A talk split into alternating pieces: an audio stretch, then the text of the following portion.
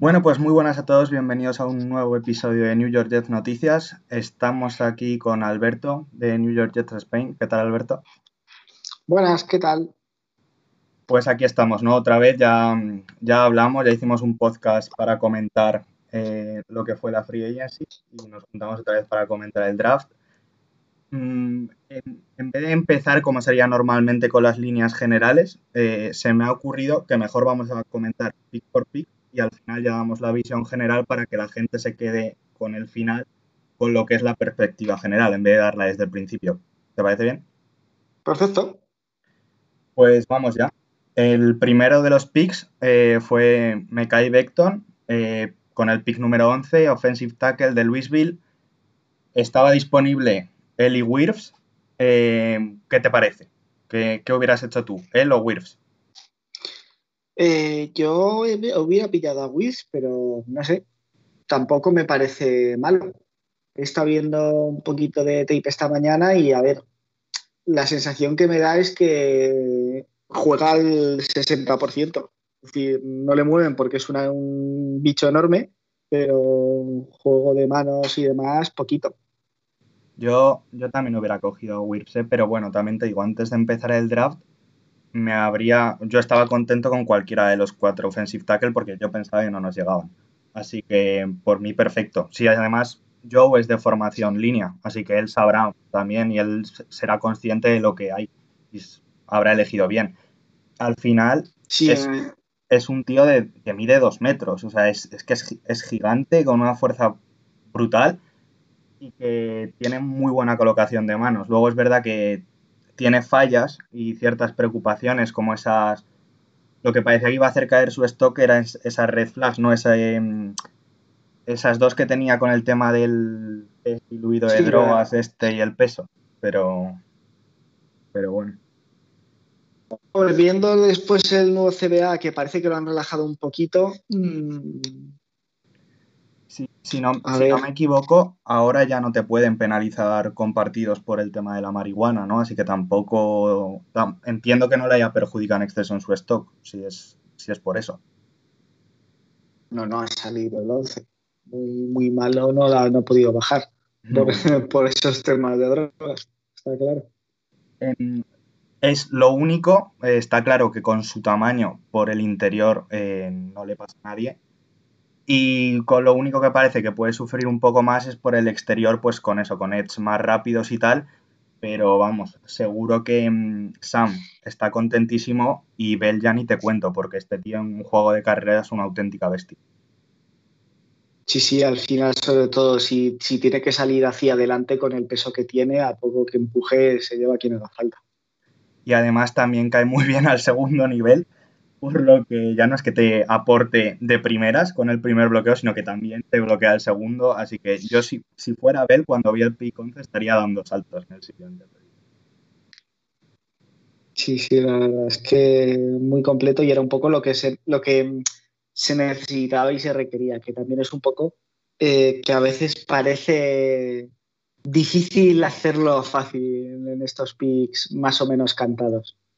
Sí, sí, no, desde luego. A veces se le da más vueltas de lo que hay. Al final Sam necesitaba protección.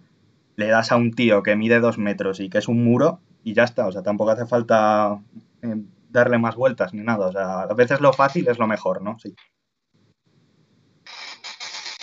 Pues, sí, sí, la verdad es que bien. Pasamos ya, si te parece bien, si no tienes nada más que decir, al segundo pick, ¿no? Al sí. pick de segunda ronda. No sé si coincidirás conmigo pero aquí es donde mm, yo dije, vale, Douglas sabe lo que está haciendo, eh, todo el mundo le estaba criticando cuando coge el pick 48 y lo cambió por el 59 y mm, otro, otro pick que creo que era final de tercera ronda, pero le salió genial. o sea... Sí, sí, además ese movimiento está hecho genial porque justo baja consigue al que, al que quiere y luego con la tercera, que me parece que era ciento algo, luego creo que es esa misma la que luego vuelve a tradearla para abajo con los patos y consigue otros dos o tres pis más. Entonces, consigue dos cuartas. Si tú consigues de un, de un pick de segunda ronda bajar, conseguir, seguir cogiendo al que quieres y sacar dos cuartas en el camino, ostras, es un movimiento estupendo. Y en su momento le di muchísimo riesgo porque habían salido mm, dos, tres receptores ya en, lo que llevaban de segunda ronda. Era prácticamente. Me, entró miedo porque al principio los dos primeros picks de segunda fueron receptores. Y dije, pues van a volar todos de aquí. Era prácticamente el último de su escalón, por así decirlo. Luego ya pasabas como al siguiente, pero bueno, ya Denson Mills, ¿no? Eh, wide receiver de Baylor, que en un principio, por lo menos viendo Twitter y lo que comentábamos por Telegram y demás, todo el mundo quería que fuera el pick 48. Sin embargo, cogió, lo cambió por el 59 y la 101 y, que luego cambió la 101 por lo que consiguió a Mims el 125, el 129 y una sexta ronda del año que viene por el jugador que nosotros habríamos cogido y punto. O sea, espectacular, yo aquí. Sí, sí, maravilloso. Esto es. Yo no he visto un movimiento así, un Gerald Mayer de Jets en lo que llevo siguiendo esto. no, no. Desde luego. Ya hablando más del jugador, es un chico de 1,90, también muy alto. Parece que a Joe le ha gustado draftear gente cuanto más física mejor. En su 2019 fue muy bueno, hizo 1020 yardas, con, fue uno de los dos jugadores que hizo más de 15 yardas de promedio por recepción y 12 touchdowns. Así que viene, viene muy, muy bien de un año muy bueno. Sí, la verdad es que muy bastante rápido y muy con mucha capacidad de salto y de y de balones peleados. Entonces, a ver, como Darnold también tiene esa característica un poco de pistolero de vez en cuando que se juega pases que no debería, con un tío como este que, te, que es capaz de peleártelos y de bajártelos muchas veces, pues oye, a ver, profesionales no va a ser igual que jugando en Baylor, pero joder, es un poco también lo que se pedía, porque muchas veces eh, es un upgrade con Anderson porque Anderson, a pese a ser muy rápido, era muy fino y a veces daba la sensación o bien de que no le daba el físico o bien que tampoco se quería meter en la pelea. Entonces, oye, es que mejora Anderson a priori. Este Mims te da un valor en la red zone que Darnold necesitaba. O sea, tiene un rango para coger balones del cielo espectacular y unas manos muy seguras. Por lo que estoy seguro que Sam en esas finales 20 yardas, vamos, va a ser uno de los, sus eh, objetivos principales. Sí, sí, eso sí.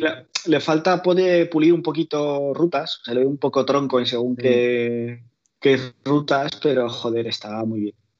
Sí, hay quien dice que ha caído por eso, porque las caderas no, no acompañan del todo, pero es que es el pick 59, o sea, es que había gente que lo ponía en primera ronda cuarto receptor, o sea, muy, muy Es que han salido, ha salido antes que él, habrán salido 8-9. Sí, sí, ha, salido gente como Ayuk, que yo lo esperaba bastante después que él, o pues, ha, habido, vamos, ya digo, de su escalón, para mí es el último en salir. Luego ya después de él hay una, diferencia de nivel. Mm. Pues bueno, eh, una vez comentado ya el pick de segunda ronda, vamos ya con la parte ajetreada del draft, ¿no? Porque a partir de aquí empiezan a intercalarse los picks. Eh, en tercera ronda, eh, Astin Davis, safety, Carolina a priori yo cuando lo eligieron me quedé un poco descolocado porque dije safety y además la gente estaba diciendo que peleaba por el puesto de mm, Jamal Adams, pero a priori lo que se ha dicho luego es que es un chico que puede jugar en muchos lados, puede jugar de, él ha dicho que puede jugar de free safety, strong safety, nickelback, cornerback, linebacker, vamos, que le va a encantar a Greg.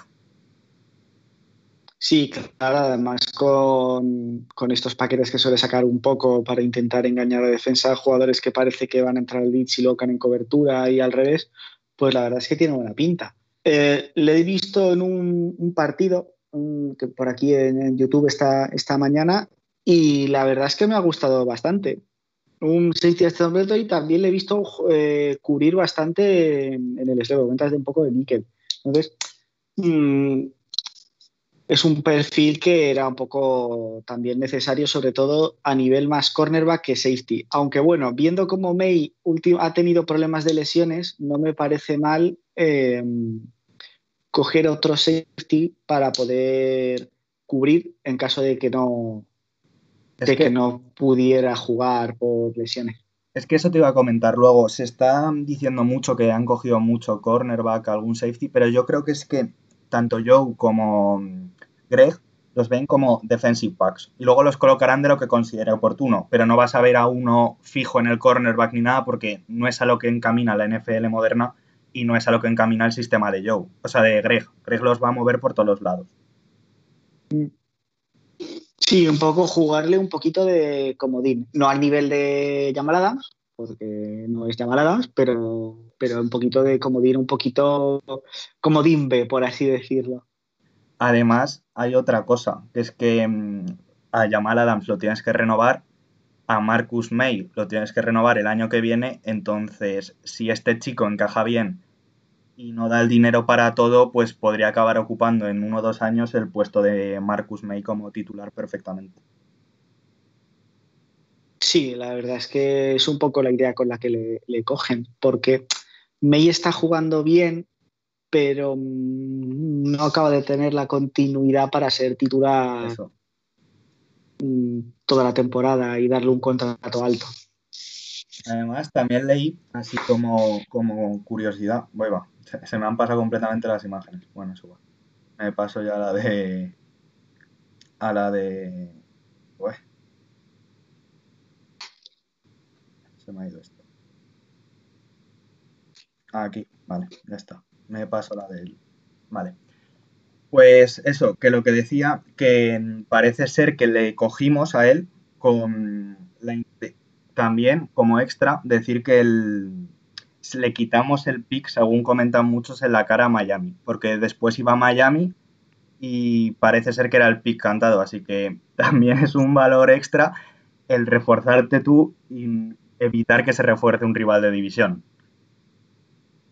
Sí, claro, además sobre todo en un puesto en el que no era una de las necesidades más apremiantes, pero mm, no estaba mal añadir profundidad a la, a la plantilla en el puesto en sí.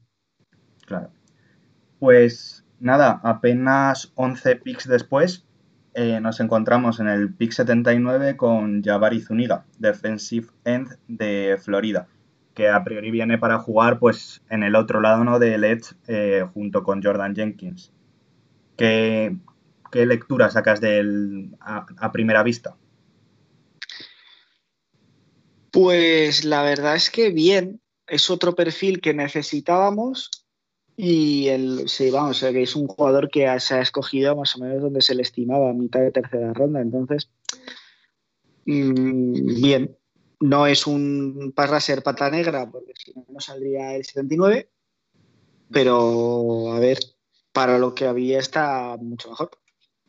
Yo lo que he, leído y lo que me han ido comentando, porque la verdad es que este es uno de los jugadores que ya no ha alcanzado, o sea, esto ya, ya no lo conocía cuando lo cogimos, es que mm, tiene muy buenas cualidades para ser buen edge, o sea, tiene, es atlético, tiene velocidad, tiene un primer paso muy bueno, pero que le vendría bien un muy buen entrenador eh, porque le falta pulir técnica y algo de visión.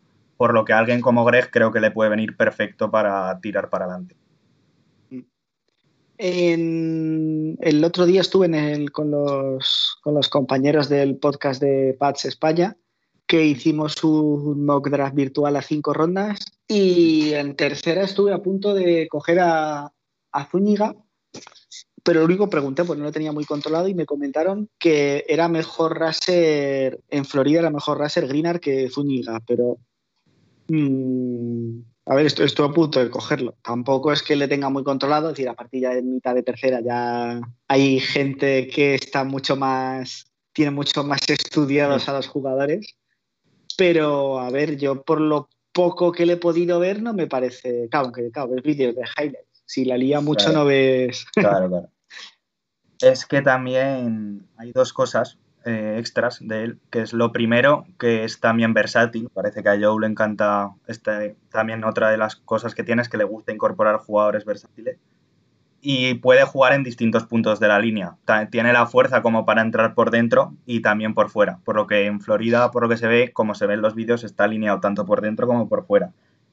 Y el punto malo que tiene eh, también al parecer es que no ha sido muy regular en cuanto a lesiones, por lo que no se sabe hasta qué punto puede, puede aguantar físicamente en la liga.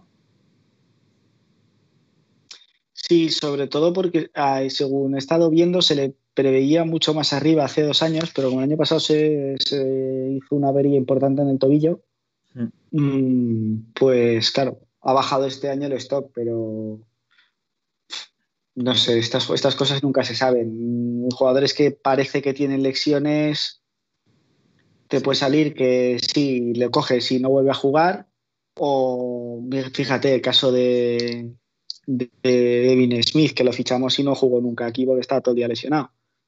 Es que es lo de siempre, ¿no? O sea, si sale bien, todos diremos, Buah, pero ¿cómo le pudieron dejar pasar? Tal. Y si sale mal, todos dirán, pues si es que se veía venir. O sea, es muy fácil hablar a posteriori.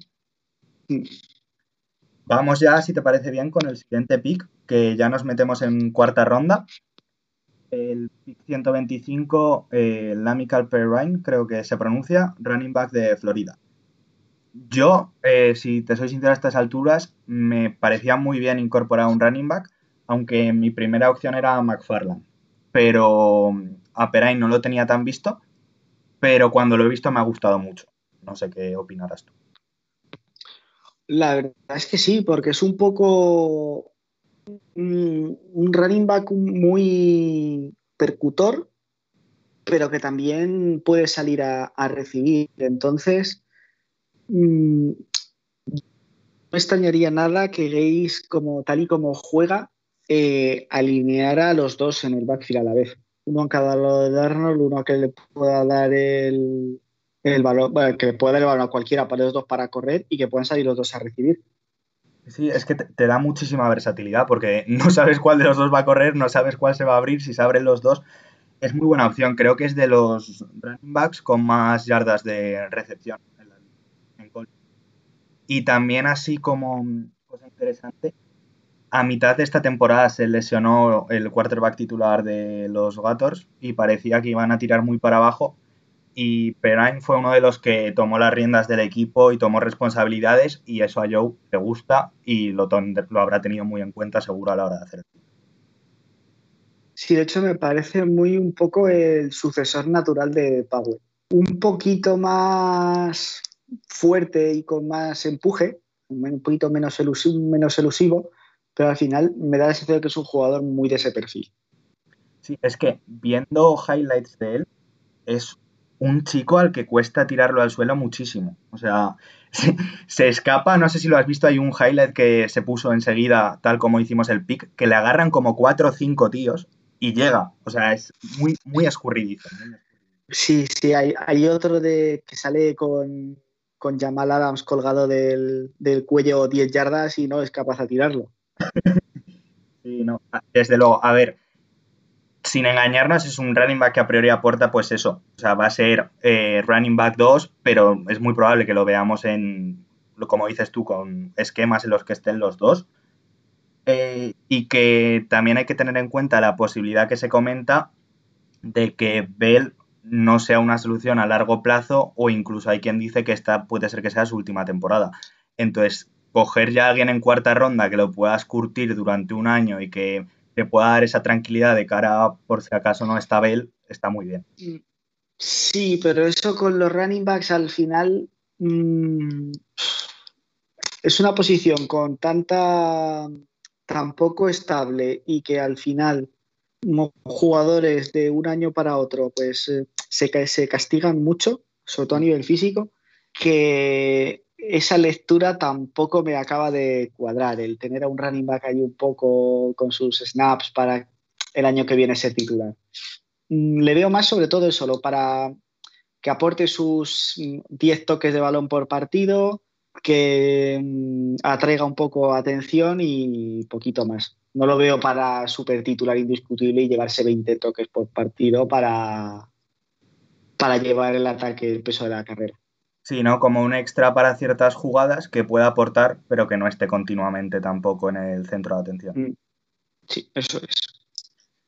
Vamos al siguiente pick. Y pues como hablábamos antes, para mí es el único fallito, eh, que no, o fallito, por lo menos cosa que no esperaba, de Douglas, que es el quarterback eh, James Morgan de Florida International, eh, pick 125 de cuarta ronda.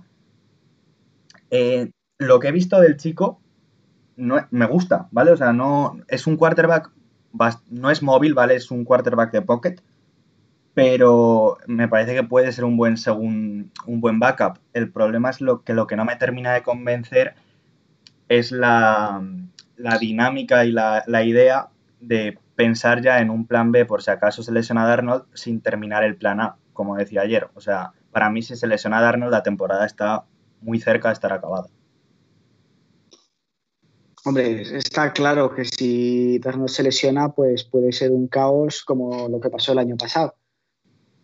Pero bueno, a ver, es, es necesario tener un quarterback suplente competente, pero no sé, gastar una cuarta ronda por un jugador así, no sé, a ver, a ver me parece un quarterback muy por pulir, muy de pocket, eso sí, y muy de mm, poca progresión de lectura. Es decir, balón que tiene a dónde tirar, balón que se juega, al que tiene que tirárselo. Ya puede estar cubierto, ya puede tener un línea encima que se lo bate, se lo va a tirar igual. No sé qué habrá visto aquí Douglas. A mí este pick no me gusta. No, lo entiendo. No, a mí, a mí tampoco. Pero hay dos cosas, dos pequeñas punzadas que, bueno, me hacen comprenderlo algo más. El, o por lo menos pasarlo, que por lo menos es que, bueno, es el 125, que es uno de los tres picks que Joe se saca de la manga con lo de Mims. Entonces, si quiere, después de hacer eso, si quiere gastarse uno de los picks que ha conseguido en tener un quarterback reserva como a él le gusta y quedarse más tranquilo, pues por mí perfecto. Y lo... Sí, hombre, claro, es una nimiedad que en comparación con el movimiento de bajar en segunda. Claro. Y lo segundo es que es también otra, otra de las cosas que ha sonado que me dijo eh, un compañero por Twitter es que parece ser que los pads que elegían justo después nuestro tenían mucho interés en él. Entonces, aunque sea solo por la probabilidad de 2% de haber quitado al próximo Tom Brady, me vale, ¿sabes? Son capaces de repescarlo dentro de tres o cuatro años cuando no sea nadie y volver a sacarlo, ¿eh? Tampoco... Sí, porque es curioso, porque en, esta, bueno, esta mañana eh, Belichick en rueda de prensa ha dicho que no era el plan salir sin quarterback, que tenían a uno fijado, por lo que mm, si dice eso y también me dicen que tenían interés en este y que se lo quitamos, no me extrañaría que fuera el que tenía Belichick en la retaguardia. Pues oye, a ver si, si es verdad, bien. No sé, no me, no me convence tampoco excesivamente. Es un poco. Bueno, no sé, no tengo muy claro que cuál es el que querían los pads de, del quarterback. También te digo, si hay una posición en la de todas las que hemos drafteado en la que digo, me importa menos que se haya fallado a la hora de elegir el pick, es quarterback, porque espero y deseo que no tenga que aparecer este hombre por el campo más que para los partidos de pretemporada y los minutos que nadie quiere jugar. No, no, claro. Cuanto este señor menos vea al campo este año, mejor. Pasamos ya. No tenemos, no tenemos nada contra él, pero. no, no, efectivamente, nada contra él, pero mucho a favor de Sam. Pasamos ya, si te parece bien, al siguiente pick, que este sí que me gusta mucho que es Cameron Clark, offensive tackle de Charlotte. Ronda 4, pick 129. Em, lo primero que voy a decir es que en el vídeo que vais a estar viendo es el 71, que no lo rodean con el círculo porque es el vídeo de toda la línea ofensiva de Charlotte, pero es el 61. Eh, es un hombre que también, 1,90, un tío muy grande, que ha jugado en las cinco posiciones de la línea ofensiva. Gente versátil siempre te hace falta. A este jugador en concreto sí que no sabía nada de él, no le tenía nada, de, nada controlado, pero, a ver, un tío versátil que te pueda cubrir cualquier puesto de la línea, al final, en, todo este proceso de off-season, eh, se ha fichado a una línea nueva y a varios reemplazos. Al final, mm, la está sobrecargando para poder eh, porque si puede jugar también de guardia, cobran mucho sentido tanto los, contratos de McGovern, de Van Roten y de, y de Luis, con, que son tres años, pero pueden ser cortados después del primero. Es decir, como, como Clark salga bueno y le coma la tostada a cualquiera de los tres, va fuera el año que viene. Es left, es left tackle, pero a priori en la liga proyecta como left guard. Así que sí, en, un principio jugaría en, como guard en los Jets. Sí, estupendo. También decir eh, que no sé, no sé si lo habrás leído por Twitter, que antes de la Combine estuve entrenando con Beckton y que son muy, muy amigos y que Beckton estaba, vamos, contentísimo de que acabaran juntos. Pues no, no lo sabía, pero bien. A ver, todo lo que sea mm, generar ambiente de equipo y camaradería, pues oye, eso que se gana. Sí, a mí. Pero claro, también tiene que ser bueno, no vale solo con que claro, claro. Ya digo, este pick me gusta mucho porque no, no, no creo que vaya a ser titular desde el día 1 en ninguna de las posiciones, pero sí que va a meter presión en todas las posiciones porque aquel que falle en su posición, este tío te puede jugar en esa posición y seguramente sea el segundo hombre, siguiente hombre en la lista como falles. Así que va a hacer que la línea tenga que estar ahí dando, dando el nivel porque si no, él se puede meter perfectamente. Sí, sí, claro. Vamos sin ningún problema.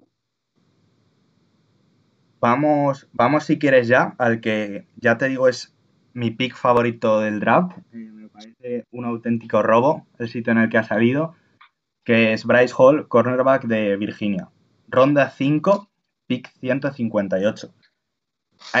Este chico, eh, antes de lesionarse en, en, el año pasado, se ha perdido prácticamente toda la temporada pero fue el mejor cornerback del año pasado, proyectado primera ronda indiscutible. Y antes del draft estaba proyectado a ser segunda ronda, tercera lo mucho. Pues al final es el proyecto de cornerback 1 que necesita el equipo. Es. Sí, dime, dime. No, eso que, a ver, este tipo de jugadores al final caen tanto porque tienes mucho riesgo, pero a poco que te salga bien, si eres capaz de sacar una. Esta era una quinta, sale en quinta ronda, ¿no? Sí, sí, quinta ronda. Claro, si te sale un tío de quinta ronda titular, pues oye, el, el draft ya gana muchos puntos. Y aparte, hacía falta coger un corner, por lo menos uno. De, desde este pick para adelante, incluyendo mm, lo que ha cogido en, como André Free Agency. Eh, Joe, en picks que aparentemente no son destinados a cambiar un equipo, pues ha cambiado los cornerbacks. O sea, ha pasado de ser algo que necesitaba mucha ayuda a ser un grupo que tiene titulares aptos, pero tiene gente detrás que como falla el titular está para meterse. Sí, claro, porque estaba muy, eh, la posición estaba muy cogida con pinzas eh, antes del draft, pero entre este, este jugador y el último movimiento, que entiendo que lo comentarás al final. Sí, Lamar Jackson. Lamar Jackson, el cornerback. No, me refería sobre todo también al, trade con, los Colts. También, también. Es que es eso, es que lo, lo, ha reforzado, lo ha reforzado espectacularmente. La posición de cornerback en, ya digo, quinta, sexta y André Free Agency. Y tienes un grupo de cornerback muy válido. Sí, ya tienes un, cuerpo decente y ya a partir de aquí a dejar a, Greg Williams trabajar y que, y que vayan evolucionando. Es que eso, solo eh, doy por terminado el juego, pero quería decir los datos. 2019 malo, obviamente, por la lesión, pero es que en 2018 este jugador hizo 62 tackles, 2 sacks, forzó dos fumbles, dos intercepciones y 21 pases defendidos. O sea, 2018 es de corner vacuno directamente. 21 pases defendidos es una salvajada. Está muy bien. Y en quinta ronda es una maravilla. Pero claro, si no se hubiera lesionado, hubiera salido antes, lo que he comentado hasta el principio. Mucho antes. Eh, vale, vamos ya. Eh, a ver. Vamos ya al siguiente pick, que es el Panther. Eh, Braden eh, Mams, sí, Mams, ¿no? Panther de Texas AM. ¿Qué te pareció el pick? Eh, me parece un jugadorazo, pero no me acaba de convencer tampoco. Yo no pensaba que fueran a, pillar Panther en, antes de Kicker, porque para mí Edwards lo estaba haciendo bastante bien. Sí, a mí me sorprendió principalmente porque, a ver, creo que este chico, ya hay quien dice que es el mejor Panther de la historia del college. Este chico es impresionante, pero como dices tú, el Panther rendía. Sin embargo, kicker necesitamos uno y es para mí el, junto con quizá añadir otro wide receiver, es el único fleco que le pongo al draft. Que es que mm, ahora mismo el kicker eh, sigue siendo Ficker, ¿no? Del año pasado no me termina de, gustar. No, tenemos a. Hemos fichado a, a Mager este año. En, le fichamos sobre a final de temporada un contrato de estos de futuro para este año. Y hombre, me parece un titular bastante sólido, pero esperaba que se movieran un poquito en, otro, en este sentido. Sí, yo, esperaba, mm, si te digo la verdad, esperaba que después de este Panther el último pick fuera mm, Kicker, pero viendo lo que, lo que consiguió Douglas, más que contento, o sea, me vale perfectamente. Sí, sí, sin problema. Eh, vale, pues vamos ya, si te parece, a la, a la última selección, que fue en el pick 211, que lo que hicimos fue, en vez de coger a alguien, hicimos un trade con Colts eh, por Quincy Wilson, eh, que fue cornerback de segunda ronda en 2017. ¿Qué te pareció el trade? Así como salió. Pues, hombre, cambiar a, un, a una sexta ronda por un pick de segunda de tres años antes, a priori suena bien y mal. A, a ver, coges tal, talento tiene, porque si no hubiera sido segunda ronda. Mm. Pero claro, si, si su stock ha bajado de una segunda a una sexta en tres años, hay algo que no acaba de cuadrar, pero viendo luego que ha cambiado el... Los Colts cambiaron un poco el esquema defensivo, he dejado de contar, porque las dos primeras temporadas no me parecen dos malas temporadas. No, son dos temporadas de tío de segunda ronda, pero tampoco son dos temporadas de tío de sexta. Entonces, a mí me parece una buena. Si es capaz de recuperar ese nivel, me parece un buen trade. Eso es, o sea, más que nada es que entiendo el trade porque, claro, si ellos iban a jugar un esquema zonal y Wilson, donde rinde, es un, en, un man-to-man, pues entiendo el trade. O sea, los Colts, el jugador no les, no les sirve ni les ha funcionado en este 2019. Pero si es una petición expresa de Greg, a Greg le gusta mucho este chico, sabe dónde quiere meterlo en su esquema y eh, piensa que puede recuperar la versión de 2017-2018, creo que es un, cornerback que por una sexta ronda está muy bien y que aún tiene muchísimo margen de mejora. Sí, sí, claro. Además es joven, todavía está en su contrato su contrato rookie. Además, lo que no, lo que no tengo visto es si tiene este año y otro más o solo este. No lo sé, no tengo ni idea. Sé que está en este año de contrato, pero no, sé si hay extra. Eso es lo que, me faltaría. Pero. Sí, pues siendo, siendo del 17 son cuatro años, no, entonces este sería el último, porque fue de segunda ronda, no tiene extensión de quinto. Claro. Bueno, al final sería una sexta por un alquiler de un tío un año a las malas. Bueno, si sale, yo creo que si sale bien se le renovará y si no, pues al final es una sexta ronda que tampoco. No es que no vaya a ningún sitio, pero es un riesgo asumible. La ventaja es que si hace una buena temporada, eh, al venir de una temporada tan mala como la anterior, aunque haga una buena temporada, en la renovación tampoco le vas a tener que pagar el pastizal de cornerback 1 estrella. Entonces, si te sale bien, le puedes renovar a un buen precio. Sí, no le vas a hacer un Truman Johnson, eso, está, eso lo tenemos todos claro. Eh, yo confío y tras ver cómo ha actuado yo en, esta Free Agency Draft, que no haya más Truman Johnson, no creo que los haya y lo espero. Sí, lo que pasa es que el exceso de,